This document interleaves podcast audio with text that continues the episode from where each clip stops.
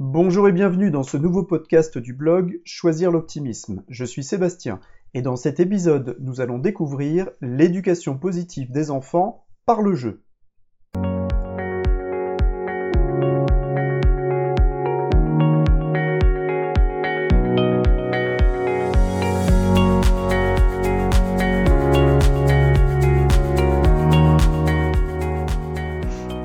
L'éducation positive des enfants par le jeu. Depuis le début du XXIe siècle, l'éducation des enfants a connu une évolution vers la positivité. Plutôt que de punir, l'éducation positive vise à encourager l'enfant, à lui apprendre à aimer les règles plutôt qu'à lui imposer par la force ou la peur. Il s'agit d'une méthode éducative en recherche du juste milieu.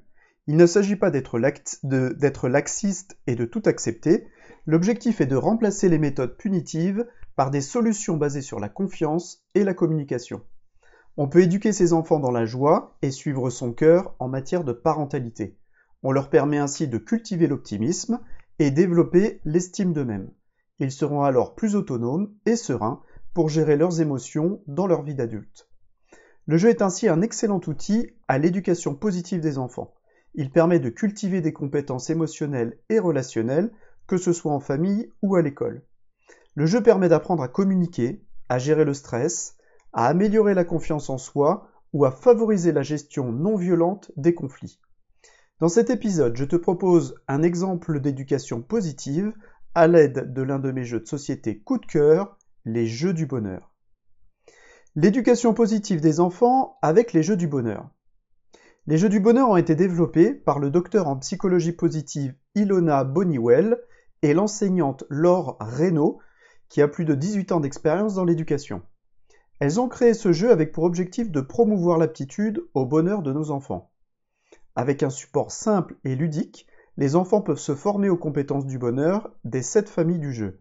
Les familles confiance, forme, optimiste, ma préférée bien évidemment, plaisir, créative, sociable et paix.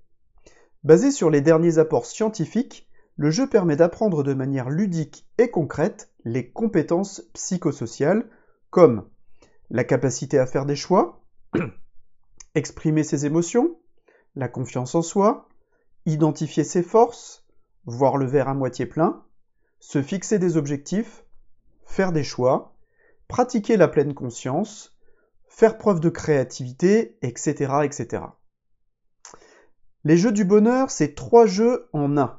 Avec un jeu unique de 42 cartes, vous pouvez partager un moment convivial en jouant aux trois jeux proposés. Le jeu des sept familles, un moment à partager et le détective du bonheur. Alors tout d'abord le jeu des sept familles. Je ne vais pas te faire l'offense de t'expliquer les règles du jeu de cette famille, que tu connais déjà parfaitement. Ici l'originalité du jeu réside dans la thématique des familles et l'illustration des cartes. Les sept familles ont été choisies en fonction des compétences du bonheur la confiance, la forme, l'optimisme, le plaisir, la créativité, la sociabilité et la paix. Chaque carte comporte également un petit texte en lien avec la thématique.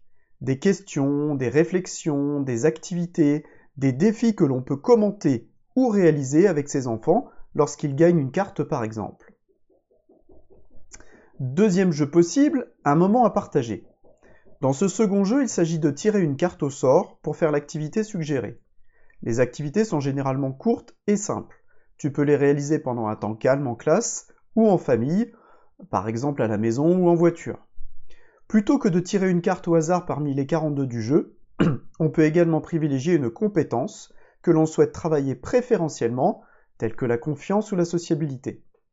On peut aussi donner la possibilité aux enfants de choisir une carte parmi quelques cartes que l'on aura choisies préalablement, en fonction de l'objectif de l'activité, du temps disponible ou de l'intérêt de l'enfant. Troisième et dernier jeu possible, le détective du bonheur. Dans ce troisième jeu, chaque participant reçoit trois cartes provenant de familles différentes. Chacun doit alors collecter les cartes de la même famille en réalisant des échanges avec les autres participants. Quelle carte m'aiderait si je suis stressé? Si je me sens de mauvaise humeur ou si je me sens fatigué. Une fois toutes les cartes de la même famille réunies, on doit réaliser tous les exercices sur les cartes de la famille en question. On peut aussi préparer une présentation amusante aux autres participants en leur montrant certains exercices. Les jeux, du bonheur, c'est pour qui? Le jeu peut être proposé à tous les enfants dès l'âge de 5 ans. Les règles seront bien sûr à adapter en fonction de l'âge et de la maturité. Il est bien évidemment à utiliser dans le cadre familial, mais également comme un outil d'éducation positive et de facilitation au milieu scolaire. Des ateliers pédagogiques complets peuvent être organisés par les enseignants en se basant sur ce jeu de cartes. Et pourquoi ne pas tester une partie entre adultes? Je peux t'assurer que nous pouvons autant nous amuser, sinon plus que les enfants, avec ce jeu. En conclusion, pour l'éducation positive des enfants, les jeux de société sont un excellent outil pour les parents. De manière ludique et créative, on apprend l'optimisme, la créativité, la gestion du stress ou la confiance en soi. Il existe de nombreux jeux de société pour pratiquer l'éducation positive des enfants. Dans, cet épisode, j'ai fait le choix de te présenter mon coup de cœur, les jeux du bonheur. Avec un simple jeu de cartes, de 42 cartes, tu peux ainsi découvrir trois jeux différents, le jeu de cette famille, un moment à partager et le détective du bonheur. Si tu, es convaincu, tu peux te procurer ce jeu sur le site de Positran. Voilà, c'est fini pour aujourd'hui. J'espère que tu as aimé cet épisode. Si c'est le cas, je t'encourage à aller consulter mes nombreux articles et podcasts sur mon blog www.choisirloptimisme.com. Tu peux également retrouver mes podcasts gratuitement sur iTunes, Deezer et Spotify. À bientôt!